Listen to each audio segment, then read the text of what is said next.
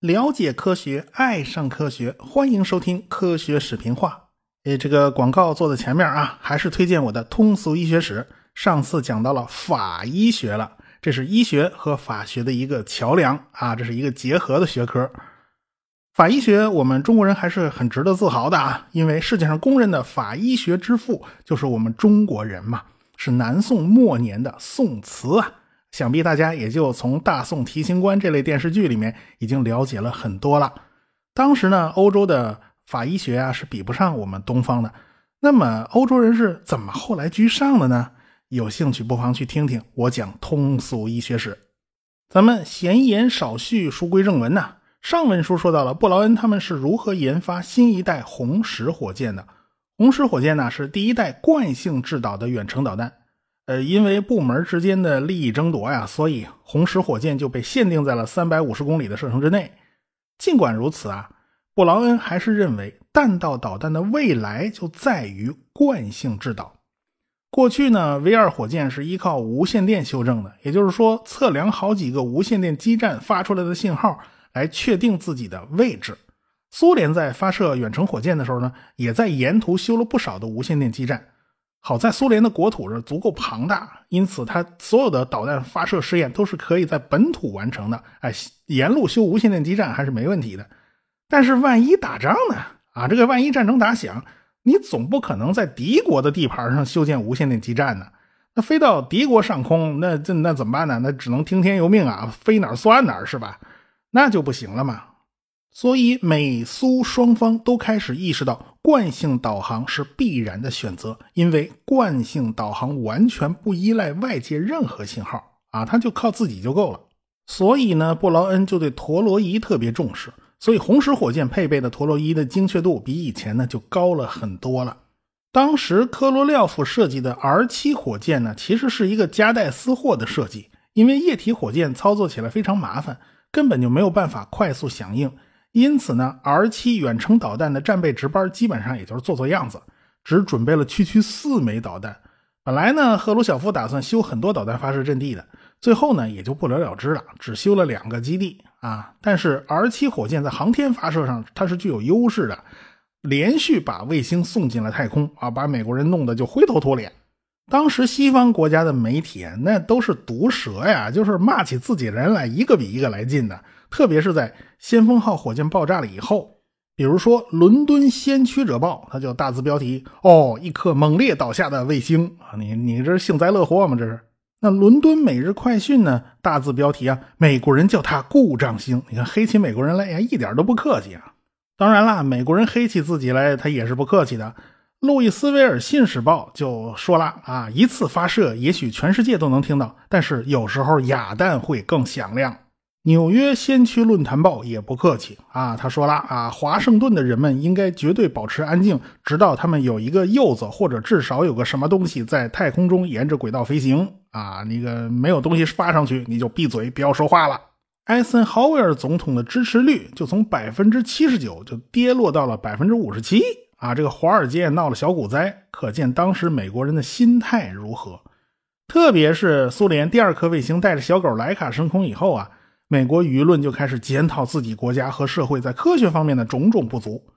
美国人发现呐，苏联人只要愿意在某个项目上花时间、花钱啊、花精力，那就能做得很好。这就是苏联体制的一个特点，这叫集中力量办大事儿。还有人就开始关注苏联的教育了。这个苏联其实呢，它是照抄德国人的模式。德国人培养了大量优秀的科学家和工程师。那冯·布劳恩不就是德国人培养的吗？那苏联人呢也很重视理工科，物理化学呢在中小学呢都是必修课，但是很多美国的中学压根儿就没有物理课或者化学课啊！一看，哎呀，这是差距啊！苏联每年培养七万名新的工程师，那美国只有三万啊，这是当时的情况。所以民主党呢就开始寻求实施一项新的教育计划，对学校的理工科教育进行资助啊，还包括对外语人才进行培养。俄国人写了点啥，你不得看懂了才行吗？是吧？美国人也要了解全世界各种各样不同的文化，你不能再关起门来自嗨了啊！美国人这一点呢，还是很值得敬佩的。不过呢，美国的国力实际上还是远远超过苏联的，整体科技水平呢也比较高。苏联发射了第一颗人造卫星引起的这个冲击啊，叫做斯普特尼克效应。大概的意思就是说呢，因为受到冲击了，觉得自己不行，结果呢就埋头苦干，发奋学习啊，结果呢远远反超了对手。某种程度上，这是件好事儿。不管整个社会上进行着什么样的反思和讨论，布劳恩都没工夫管那些闲事儿啊。他的主要任务就是发射第一颗人造卫星入轨。因为排在前面那先锋号嘛，这先锋号都炸了嘛，所以先锋号的研究人员都是遭人鄙视的。承包商马丁公司的项目经理找了个油漆工给自己家粉刷房间，结果呢被人家油漆工拒绝了三次。人家油漆工说了：“你们这帮白痴饭桶，连个火箭都打不上去啊！不为你们工作，你看都遭人鄙视啊！”同样是搞火箭的呀，这个布劳恩走在亨斯维尔的大街上，他压力也很大呀，他也抬不起头来呀。丘比特火箭呢，就是在红石火箭的基础之上搞出来的。现在呢，布劳恩的速度要快，先把卫星打上去再说。于是布劳恩就在丘比特火箭的顶上加了一个圆筒。这个圆筒其实不大，但是里边装着火箭的第二级、第三级和第四级，所以这颗火箭是四级结构，起了个名字叫朱诺号。朱诺号的第一级的燃料呢，本来是液氧酒精，但是这次呢改了。液氧没有变化，但是酒精被换成了偏二甲肼和二甲苯三胺的混合物啊，按照四比六混起来的。这个第一级长度有多长呢？是十八米。那第二级和第三级以及第四级那就短的可怜了，只有一米三呢。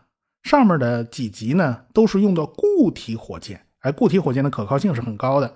第三级呢是三枚固体火箭捆在一起啊。外边呢摆了一圈一共是十一枚火箭，这算是第二级。第三级的顶上呢戳着一根针，这根针就是第四级啊，就细细长长的一根棍子。这根棍子后半截是火箭，前半截是电子仪器。如果不算卫星的壳子和火箭发动机的话，真正的有效载荷只有八公斤啊，装了一个盖革计数器，用来探测空间的高能带电粒子。还有五个温度探头和几个撞击探测器，主要就是检测太空里有没有微小的颗粒撞上来呀。内部的仪器呢，都是由艾奥瓦大学的詹姆斯·范艾伦领导设计的。本来这些仪器呢，都应该是装在先锋号上的，没想到先锋号炸了嘛，那没办法呀，这只能指望这个布劳恩的团队了。所以啊，朱诺号火箭的外形看上去非常的怪异，非常的别扭啊，一颗普通的火箭的尖端顶着一个圆柱体。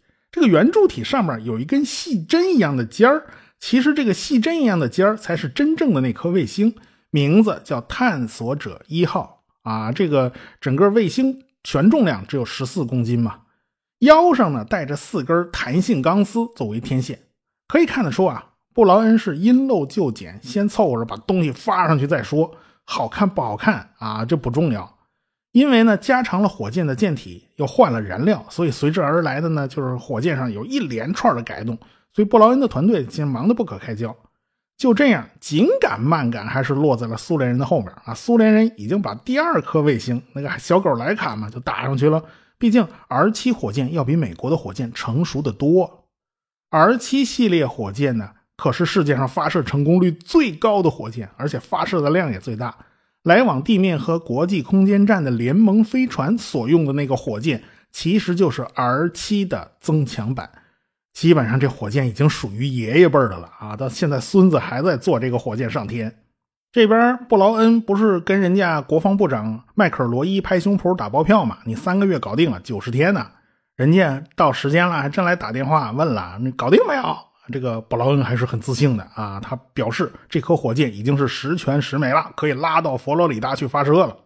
一九五八年的一月三十一号晚上十点四十八分，火箭就从佛罗里达州的卡纳维拉尔角发射升空。火箭喷出的浅红色火焰呢，就拖着火箭徐徐上升，越飞越快，很快就消失在了人们的视野里。到了第一百五十七秒。第一级烧完了，好，OK，扔掉了。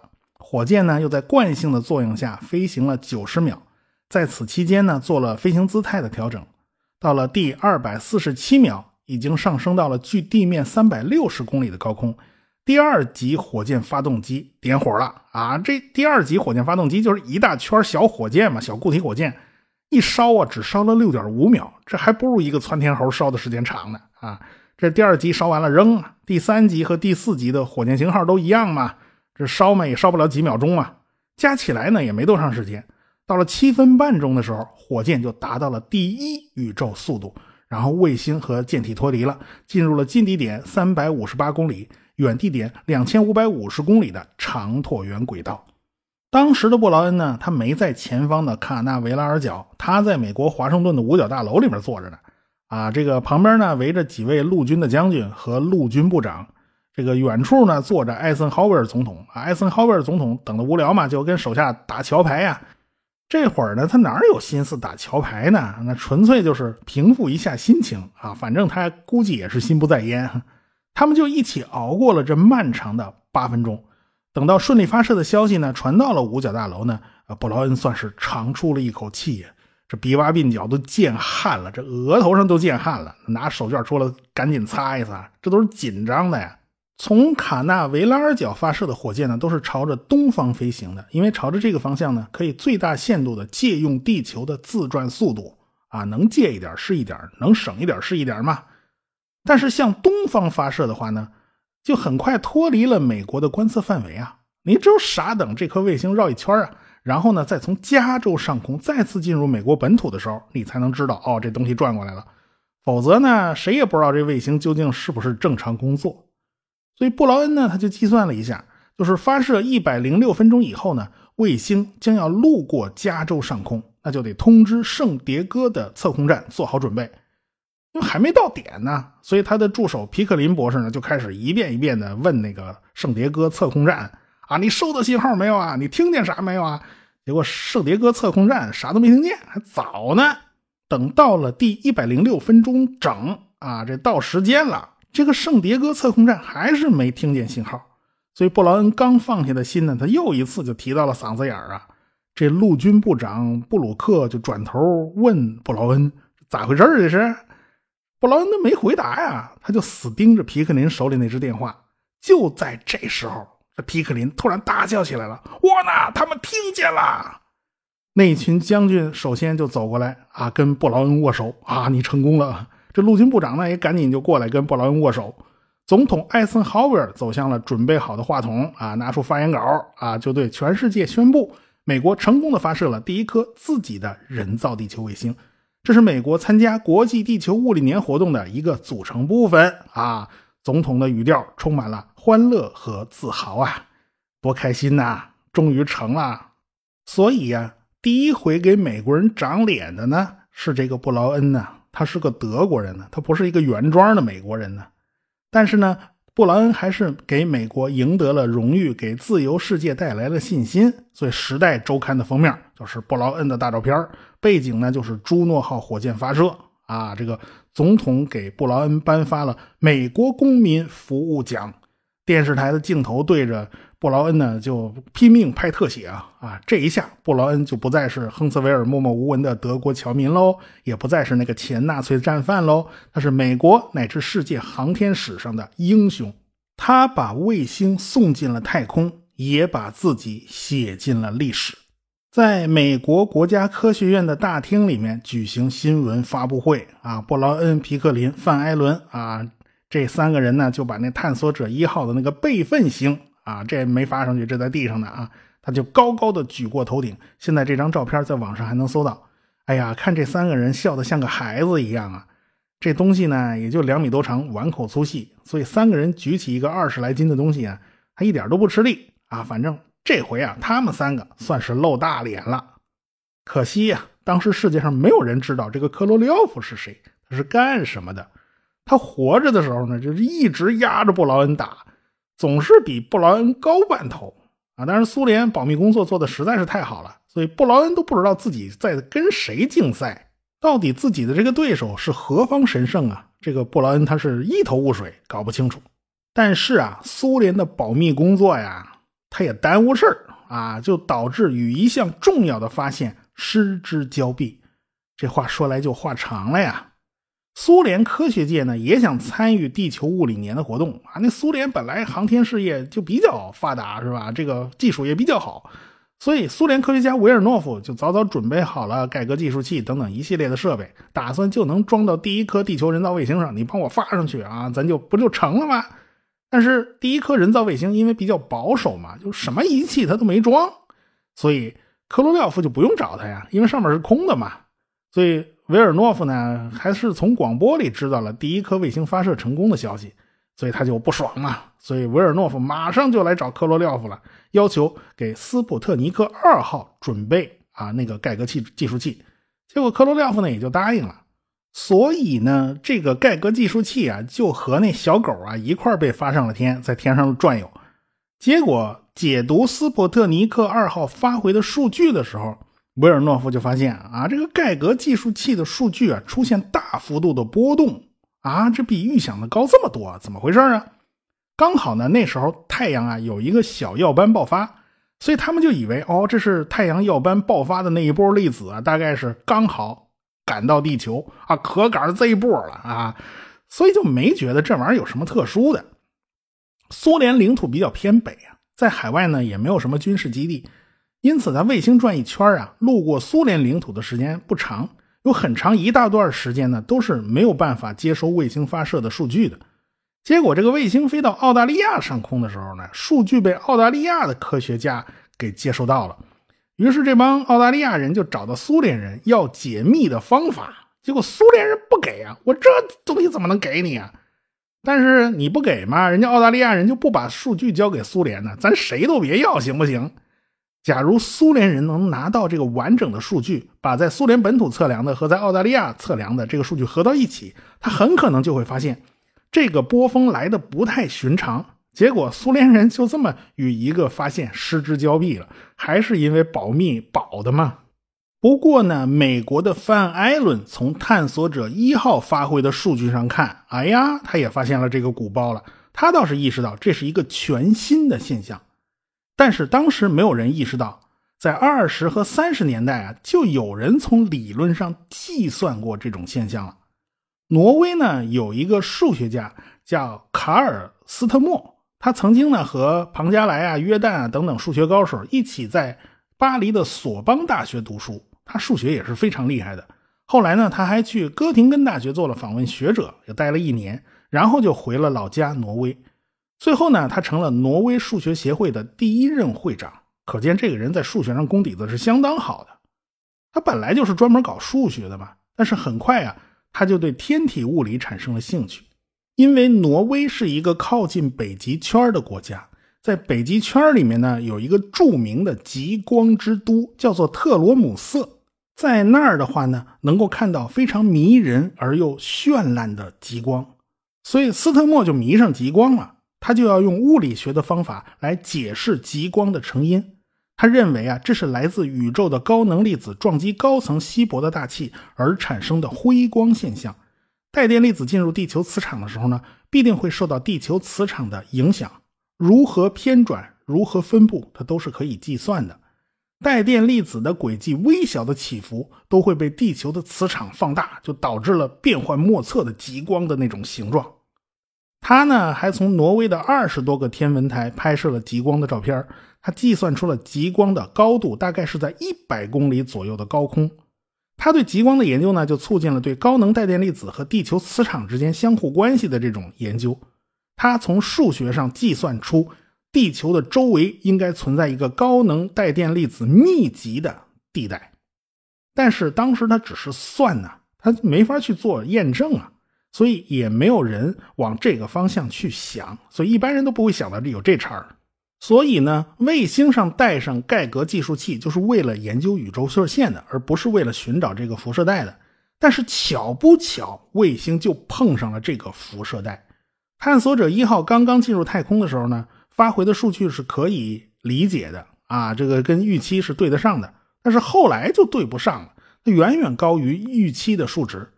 但是每达到八百公里高空的时候呢？这盖格计数器的读数就歘的一下变成了零啊？怎么回事啊？为什么每到八百公里它就变零了呢？地面的科学团队的研究人员呢，就顿时感到迷惑不解。范艾伦的一个研究生叫卡尔，他有一个想法。他说呀，盖格计数器每探测到一个粒子，就会发出噼啪的这种脉脉冲声。地面呢完全就是在统计这些脉冲的个数，但是来的粒子要是太多了，脉冲已经汇聚成了一大坨，就没有办法分辨，那么计数器也就变成了一片均匀的声音，就就完全就跌到零了。但是呢，你光有这个理论呢也不行，你这理论好像是能够解释盖格计数器为什么到时候就清零，但是你还得做实验来验证啊。所以呢，卡尔就和同事。叫雷啊，这两个人就把盖格计数器放在了一个强大的 X 光辐射之下，结果呢，这个盖格计数器啊就瞬间爆表了，就瞬间饱和，然后输出就为零了，这一下就实锤了。于是呢，他俩就写了一个条子贴在了老师范艾伦的那大门上，上面写着：“太空是有放射性的。”是这带电粒子都爆了表了，那可不有放射性吗？当然啦，没有人相信太空是真的带有放射性的，因为太空嘛就应该是空无一物嘛，什么都没有嘛，连物质都没有的话，你哪来的放射性呢？所以这个现象一定是很不寻常的。后来美国人就从探索者三号的数据里面又发现了这种现象，那么只能有一种设想，那就是这个地方具有许多许多的高能粒子，要比宇宙射线的高能粒子多了一千倍。在一九五八年的五月，范艾伦在美国地球物理联盟的一次会议上呢，就宣读了这个发现。